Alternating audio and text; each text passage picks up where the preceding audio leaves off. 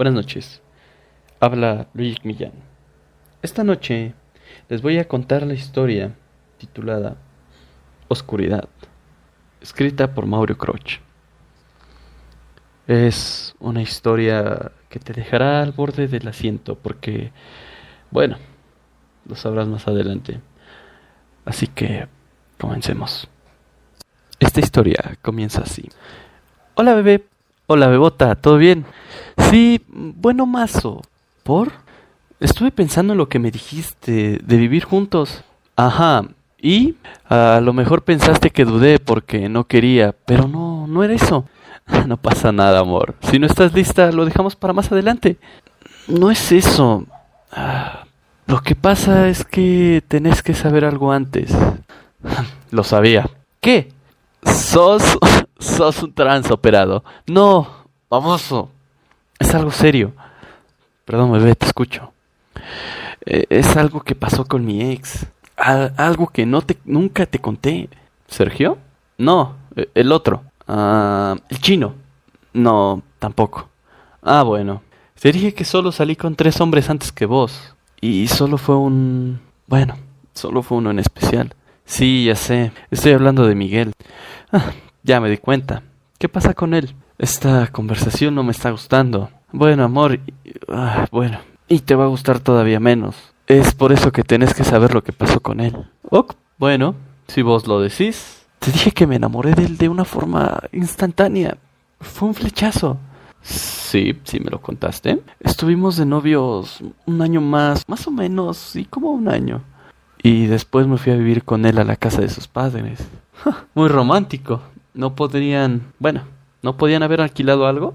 Ah, amor, no teníamos plata y estábamos muy enamorados. Bueno, si me vas a cuestionar la historia, mejor olvídate. Bueno, dale, amor, perdón. Bueno, en la casa de sus padres también vivían sus hermanos. Era una familia numerosa. Y Miguel era el que mantenía a todos, ya que sus viejos eran discapacitados y sus hermanos no conseguían trabajo. Hasta ahí todo bien. Miguel trabajaba de noche y dormía de día. Él era un guardia de seguridad. Amor, me imagino que debía ser difícil no tenerlo por las noches. Sí, pero ya me había acostumbrado. Lo que no me gustaba de todo eso era la casa en sí. Obvio, bebé, pues vivía mucha gente, debía ser incómodo. Sí, pero además, otra cosa. ¿Qué? había ruidos, ruidos raros. Me di cuenta enseguida. La primera noche que pasé ahí, al principio pensé que era porque no estaba acostumbrada a vivir en otro lugar pero los ruidos se repitieron varias noches, eran como pasos. Yo salí a ver y no había nadie, y la puerta de la heladera siempre se abría de noche. Bueno, amor, seguro los muebles eran viejos. Um, no creo, porque la heladera no era vieja. Pero bueno, llegó una noche en que no aguanté más y le pregunté a Miguel por los ruidos. Y él solo sonrió y me dijo que me tranquilizara, que la casa era vieja y estaba llena de ruidos por la humedad.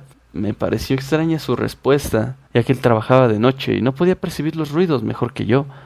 Pero bueno, lo dejé pasar. Una noche estaba yo en el baño frente al espejo cuando se cortó la luz. Eh, enseguida la piel ah, se me erizó y, y quise salir corriendo de ahí. Pero antes de que pudiera salir sentí que alguien me abrazaba por detrás, muy fuerte, tan fuerte que no podía moverme y me susurró algo que me dejó descompuesta de miedo. Soy yo, Miguel. ¿Era él? ¿Era una broma? Para.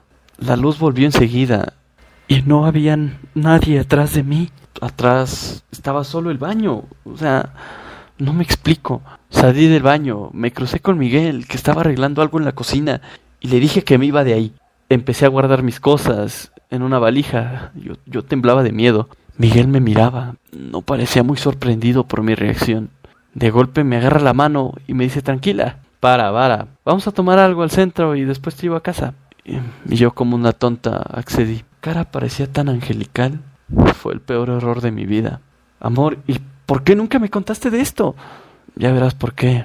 Amor, me está dando miedo tu historia. No. Y te va a dar más miedo todavía. Espera.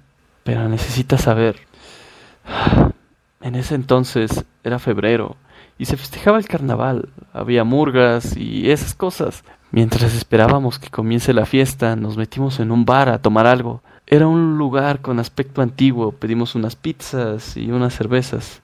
Yo no tomé mucho, pero Miguel sí. Pasamos dos horas en ese lugar y al final él estaba muy borracho. Salimos del bar, nos pusimos a caminar en dirección a las murgas, que ya habían empezado. Pasamos por un puente y Miguel me dijo, aguántame, tengo que hacer pis. Este, y se alejó en dirección al río. Estaba todo oscuro y ni se veía nada. Yo me recosté en la baranda del puente y esperé un minuto, dos. Pasaron diez minutos y no volvía. Y yo empecé a llamar desesperada. Vino otra gente que, que iba para la murga y al escuchar mis gritos empezaron a ayudar en la búsqueda. Unos vecinos trajeron linternas, pero ni así pudimos encontrarlo. Estuvimos hasta las 8 de la mañana ahí. Yo estaba desesperada. Llegaron los policías y los bomberos. Yo había empezado a descontrolarme. Me inyectaron un sedante y me llevaron para casa. Dormí más o menos como a las 5 de la tarde, cuando sentí que alguien me sacudía de los hombros. Era mi mamá. Encontraron a Miguel en el río. Me dijeron que se ahogó en la noche. Yo, imagínate, se me cayó el mundo a los pies. Ah, Dios mío, amor. No entiendo el por qué nunca me dijiste nada de esto. Es que tenía miedo de que pensaras que estaba loca. Pero espera, la historia todavía no termina acá. Dos meses después yo seguía deprimida. Casi no salía de casa. Un día me animé y decidí ir al cementerio a visitar a Miguel. Llegué y de su tumba salió un olor a quemado, horrible. Y había restos de velas negras al costado. Pregunté en la administración, pero me dijeron que no sabían nada. Esa misma noche soñé con una especie de sombra alargada de ojos amarillos. Se alzaba sobre la tumba de Miguel y decía, Miguel está conmigo. Yo en ese entonces conocí a un sacerdote de confianza y le conté lo que había pasado. Él me dijo, es lo que pasa cuando alguien hace un pacto con el demonio. Me bendijo y me dio unas cruces bendecidas y la situación mejoró un poco. Pero amor, esto es a lo que quería llegar a decirte. ¿Qué? Cada tanto, cuando estoy en la oscuridad, siento que alguien me abraza por detrás, como aquella vez en el baño de la casa de Miguel. No puedo despegarme de esa presencia. No sé si, si es Miguel o algo más feo, algo malo. Es por eso que necesitas saberlo, para que no te agarre desprevenido. ¡Carajo! ¡Ah! Amor, Abby. De verdad me estás asustando. Cuando pasa esto, yo quedo como en trance, ¿entendés? Si después de lo que te conté decidís seguir en el proyecto de vivir conmigo y una noche me ves parada sin hacer nada ni hablar y con los ojos vacíos, no me hables, ¿entendés? Tenés que dejar que se vaya solo, ¿ok? Ok, amor. ¿Todavía quieres vivir conmigo? Ah, estoy un poco choqueado por la historia. Tengo que admitirlo. No sé qué pensar. Lo voy a entender si decís... Bueno, si decidís posponerlo. Debes pensar que estoy loca. No, amor. No, ¿cómo crees? De verdad, no creo que estés loca. Pero la verdad, me quedé traumado. Es una historia muy dura. Sí, en- entiendo. Bueno, te dejo que lo pienses, amor. Te quiero. Yo también. Yo también, amor. No sabes cuánto te quiero. Sea lo que sea que te esté afectando, lo vamos a solucionar juntos. Gracias, amor. Bueno. Bueno, te hablo después. Ahorita tengo que hacer comida. Besos. Después de ese rato, pasaron unas horas más hasta llegar a las 3 de la mañana. Se escuchan golpes, ruidos. Amor, ¿estás bien? ¿Te quedaste dormida y estás apretando el celular sin querer? ¿Qué carajo? Mm, Amor, no se te entiende nada. Tu voz se escucha rara. ¿Qué pasa? Amor, voy para allá. Espérame, espérame. Cinco minutos llego. ¿Quién es ese? ¿Tu hermano? Ya llamé al Remis. Amor. Por favor, no te desesperes, amor. Tranquila. What the fuck? Amor. Ah, amor. Ah, espérame. Amor, háblame. ¿Qué estás haciendo? ¿Qué tenés? Amor, ¿es?